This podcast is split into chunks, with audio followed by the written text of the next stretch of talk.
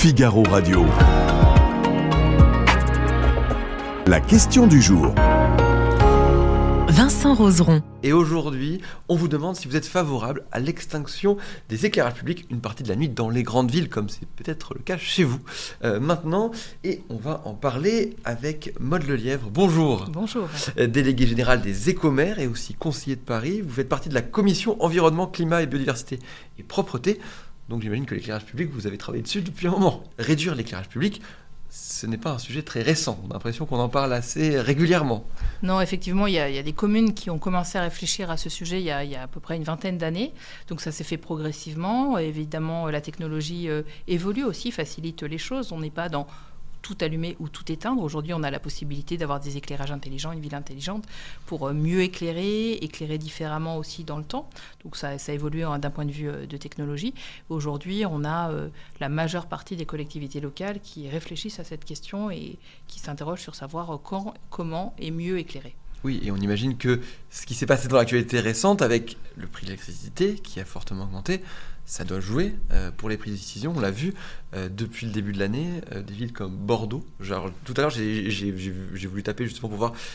et en fait, la liste est immense. En fait, depuis, le, début de l'année, il y a énormément de communes qui mettent en place des choses. Ça a été un accélérateur. Et puis, il y a aussi beaucoup d'exemples réussis qui donnent envie à d'autres collectivités de, finalement de pouvoir elles aussi éteindre ou éteindre en partie pendant. c'est pas pas évident parce que d'instinct, on se dit une ville pas éclairée ça va être une ville plus dangereuse, plus anxiogène, les gens ne vont pas sortir au restaurant, au théâtre, on va avoir du mal à animer le centre-ville, ça va être une ville triste. C'est l'idée un peu générale.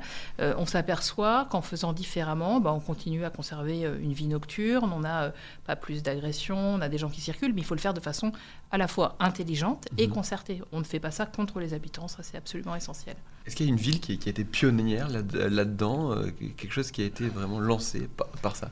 On a, on, a, on a un certain nombre de, communes, et pas d'ailleurs pas que les grandes villes, parce que vous avez cité les grandes villes, mais on a mm. aussi des villes moyennes, et on a même euh, des territoires euh, beaucoup plus petits, des petites communes qui font aussi euh, le choix d'éteindre. Je vais vous donner un exemple, parce que c'est des choses qui se font dans la durée. On a par exemple Saumur, dans le Maine-et-Loire, sous-préfecture du Maine-et-Loire. les premiers débats ont été faits en 2014, et aujourd'hui on arrive à l'extinction de la majeure partie de la ville, donc soit 8, 6, 8 ans après. donc effectivement, c'est progressif. Après, sur des grandes villes, ça nécessite aussi euh, parfois euh, de la concertation avec les services de l'État. Il y a une partie d'infrastructures qui ne sont pas gérées directement par la collectivité, donc c'est parfois euh, plus compliqué. Mais on a beaucoup d'exemples réussis et on a même des, villes, qui, des petits villages aussi qui sont considérés comme étant des villages étoilés par une association qui décerne en fait cette bonne, ce, ce, diplôme de bonne pratique en disant qu'une ville ou une commune qui est moins éclairée, ça permet de revoir les étoiles la nuit. Oui, effectivement. Alors, euh, effectivement, il y a ça, puis il y a de biodiversité, on pourrait y revenir un peu plus tard. Euh, euh, on imagine que ça sert quand même pas mal à faire des économies, tout ça. Est-ce qu'on peut le chiffrer, ça? Est-ce qu'on est peut chiffrer ça? L'éclairage des communes en France, c'est à peu près 9% de la consommation énergétique française. Donc c'est forcément beaucoup d'un point de vue financier, sans compter le prix de l'énergie qui peut augmenter demain. Euh, qui va continuer euh, d'augmenter. Euh, il y a deux choses en fait qui sont importantes dans le sujet. Le premier, c'est le fait qu'il faut rénover une partie de l'éclairage public. On a beaucoup de, lampes qui sont anciennes. On a un quart d'éclairage qui a plus de 25 ans. On a 20% des, LED, des, enfin, par, des LED justement, de l'éclairage qui est n'est plus commercialisé depuis 2015.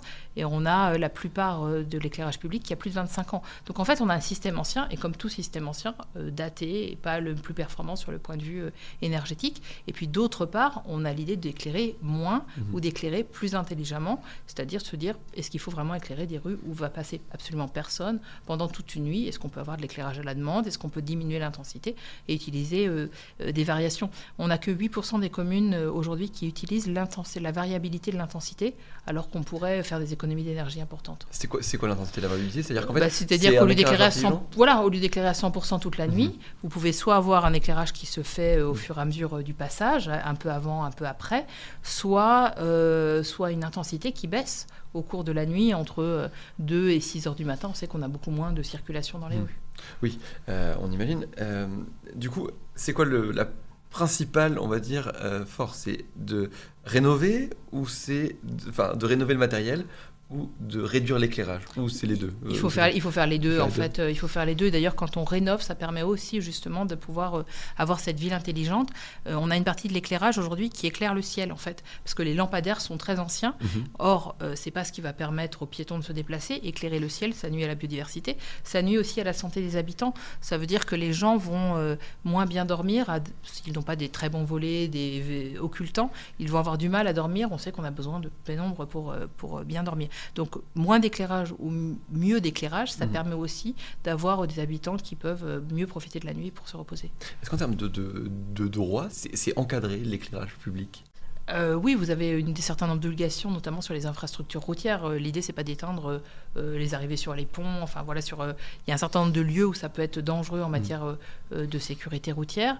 Mais après, c'est principalement la décision appartient principalement au maire ou au président de l'intercommunalité.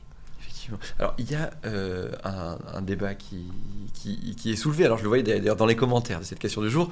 Beaucoup d'internautes me disaient, mais vous n'y pensez pas, si on éteint l'éclairage public, ça va créer des problèmes d'insécurité. C'est le principal frein d'ailleurs, c'est pour ça que beaucoup de communes ont, ralenti euh, euh, leur changement de dispositif d'éclairage public.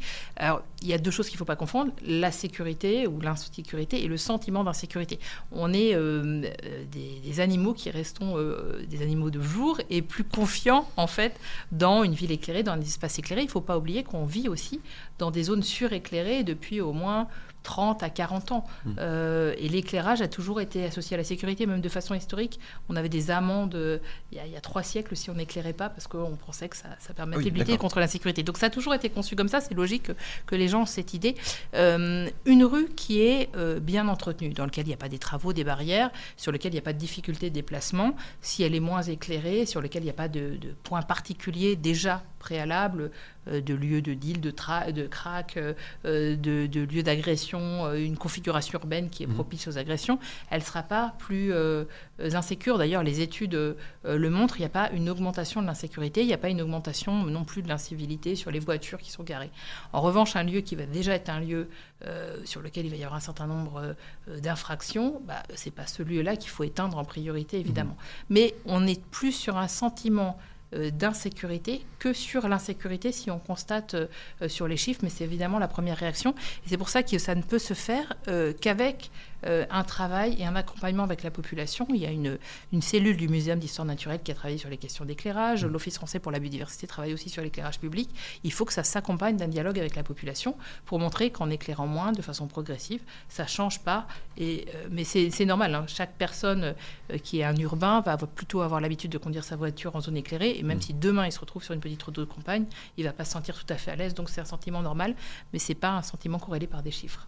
Alors, euh, je vous rappelle la question du jour sur laquelle vous pouvez voter. Économie oui, êtes-vous favorable à l'extinction de l'éclairage public euh, la nuit? On va cliquer dans pas longtemps. Je vais vous demander quand même votre avis à vous pour voir bah, si j'ai une petite idée quand même. Mais euh, on va, va découvrir un peu ce que ce qu'ont dit euh, les, internautes. Euh, donc il y a ce problème de sécurité dont on va parler, euh, ce sentiment d'insécurité. Vous parlez de la biodiversité, parce que l'éclairage public a un impact sur la biodiversité. Extrême, extrêmement fort. On voit sur un certain nombre d'espèces, par exemple les amphibiens, que si ils sont dans un lieu suréclairé, ils vont moins se reproduire, jusqu'à plus se reproduire du tout. On voit que les oiseaux sont perturbés à la fois dans les migrations parce qu'ils se repèrent sur de la luminosité qui n'est pas de la luminosité euh, naturelle, que les insectes ont aussi des, cycles de reproduction euh, perturbés.